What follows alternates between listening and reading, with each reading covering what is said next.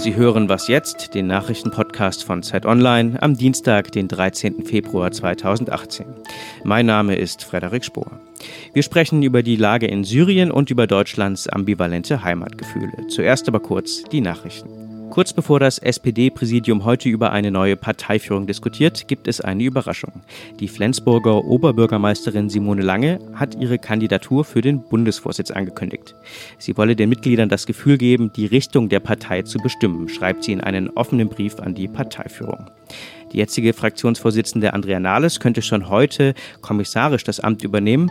Mehrere SPD-Politiker fordern allerdings eine Urwahl über die Personalie. Alles recht unübersichtlich. Heute Abend wissen wir ein bisschen mehr.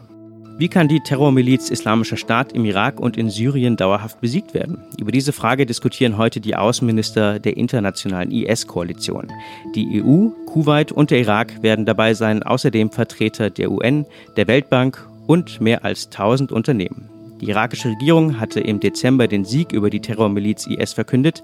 In Syrien ist trotzdem noch Krieg. Darüber sprechen wir mit Andrea Böhm, Auslandskorrespondentin der Zeit in Nahost. Redaktionsschluss für diesen Podcast ist 5 Uhr.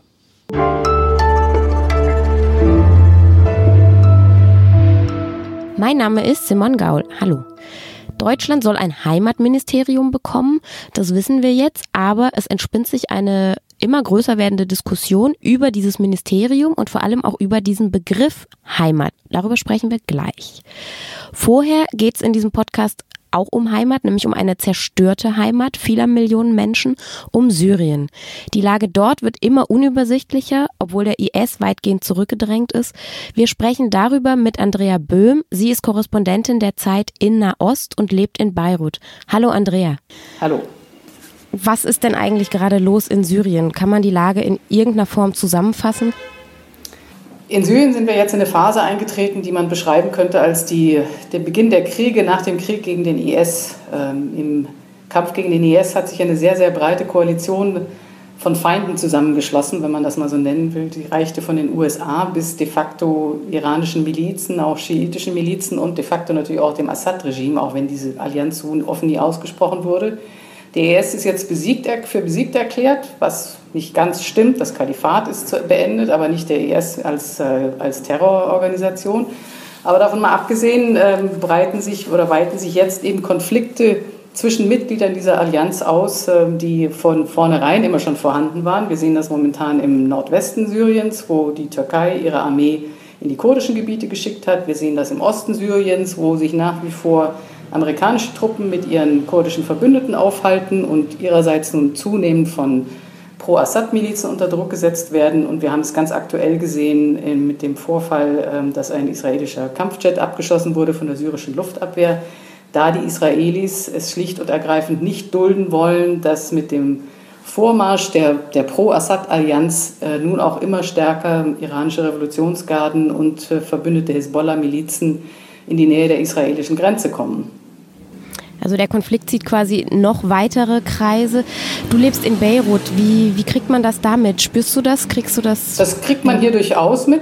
Zum einen sind nach wie vor mehrere hunderttausend, vermutlich bis zu einer Million syrische Flüchtlinge im Land. Es gibt hier ganz massive Kräfte, also vor allen Dingen pro-syrische und pro-Hisbollah-Kräfte natürlich, die diese Flüchtlinge so schnell wie möglich aus dem Land haben möchten und entsprechend lädt sich auch die Stimmung auf.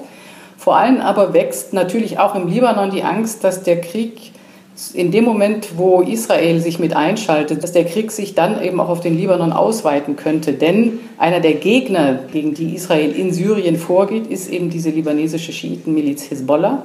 Hier hat es 2006 einen ziemlich verheerenden Krieg gegeben, als äh, die israelische Luftwaffe massiv den schiitischen Süden des Libanon bombardiert hat, äh, nachdem die Hezbollah ihrerseits einen, einen Anschlag jenseits der Grenze ausgeführt hat. Die Leute wissen also, dass das ganz, ganz schnell gehen kann und dementsprechend ist die Stimmung natürlich hier deutlich angespannter und nervöser als, sagen wir mal, noch vor zwei Wochen. Fühlst du dich sicher?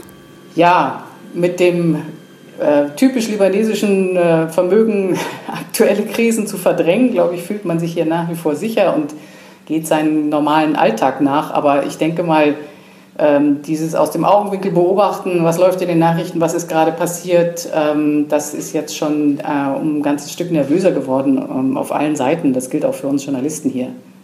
Und die USA haben jetzt äh, gesagt, wir überlegen wieder Flüchtlinge zurückzuführen nach Syrien. Auch in Deutschland wird darüber schon so ein bisschen diskutiert.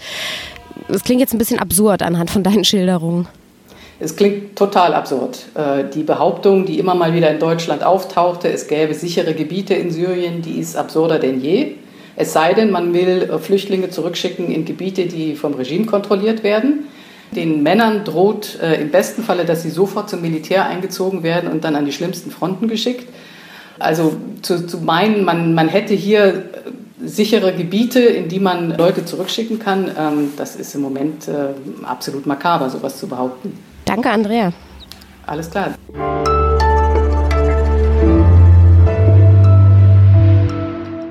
Und sonst so?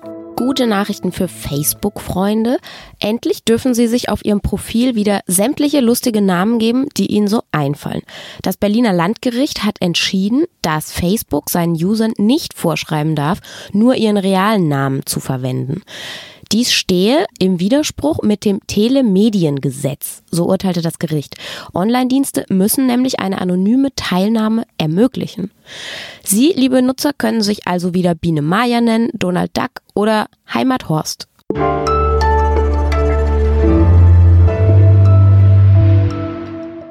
Ja, der Heimathorst. Das war der Renner in den sozialen Medien, als bekannt wurde, dass Deutschland ein Heimatministerium bekommen soll. Ich spreche darüber jetzt mit Daniel Schreiber. Er ist Autor und hat sich für Zeit Online mit dem geplanten Ministerium und vor allem mit dem Begriff Heimat auseinandergesetzt. Hallo Daniel, schön, dass du Zeit hast. Hallo, danke, danke für die Einladung. Deutschland soll ein Heimatministerium bekommen. Es gibt viele Bilder von Seehofer mit bayerischer Folklore. Alle finden es furchtbar witzig. Aber es ist auch ein bisschen problematisch. Der Begriff Heimat wird vor allem sehr kontrovers diskutiert. Was ist denn das Problem mit diesem Begriff? Also zum, zum einen, ich finde es überhaupt nicht lustig, dass Ministerium Heimatministerium genannt wird, weil aus rein politischer Sicht, äh, wir haben jetzt einen Politiker, der mit rechtspopulistischen Äußerungen aufgefallen ist, wiederholt und der jetzt äh, für ein Innenministerium zuständig ist, für die Flüchtlingspolitik und dieses Innenministerium jetzt recht tautologisch um den Titel Heimat erweitert. Also es wird sicherlich keine weltoffene Flüchtlingspolitik werden, die Herr Seehofer dann betreibt. Und zu dem Begriff muss man sagen, äh, dass ähm, jedes politische System in Deutschland diesen Begriff instrumentalisiert hat oft auf sehr bedenkliche, gefährliche Weise. Also man, ähm, Kaiserreich wurde die Heimatschutzbewegung erfunden. Der Begriff war also der zentrale Begriff für die Blut- und Bodenideologie während des Nationalsozialismus. In der DDR wurde der Begriff benutzt, um Kinder und Jugendliche zu indoktrinieren. Das ist kein unschuldiger Begriff, den man jetzt einfach ähm, wieder offiziell politisch instrumentalisieren sollte, ohne sich der Geschichte bewusst zu sein.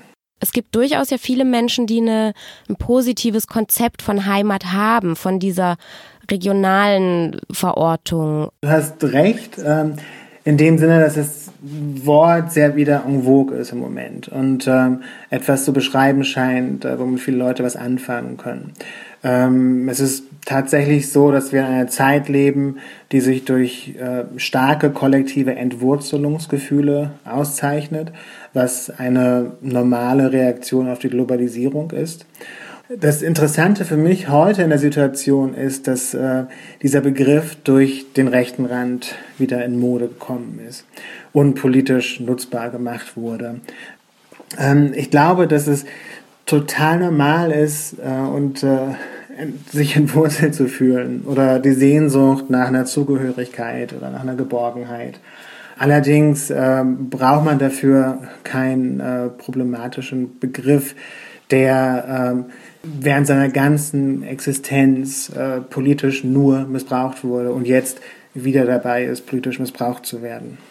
Aber kann ich jetzt nicht privat als Simon von dem Ort, in dem ich geboren wurde, meiner Heimat sprechen? Ja, natürlich. Ich meine, das ist ähm, eine ganz andere Sache, als ein Ministerium danach zu benennen. Es ist interessant, also den Artikel, den ich geschrieben habe, der hat fast 3000 äh, Kommentare bekommen. Und ein Teil dieser, äh, dieser extremen negativen Reaktionen kommt tatsächlich von dem rechten Rand. Aber ein anderer Teil kommt daher, dass Leute den Eindruck haben, jetzt wollen ihnen Leuten dieses Wort Heimat verbieten.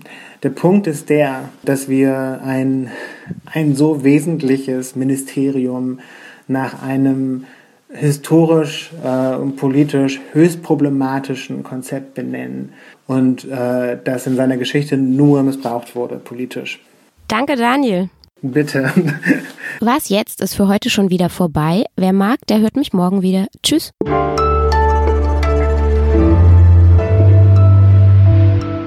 Hast du viele Hasskommentare bekommen? Also ich glaube, ich werde dann noch so ein paar Tage brauchen, um, um damit äh, so um, umzugehen, ehrlich gesagt.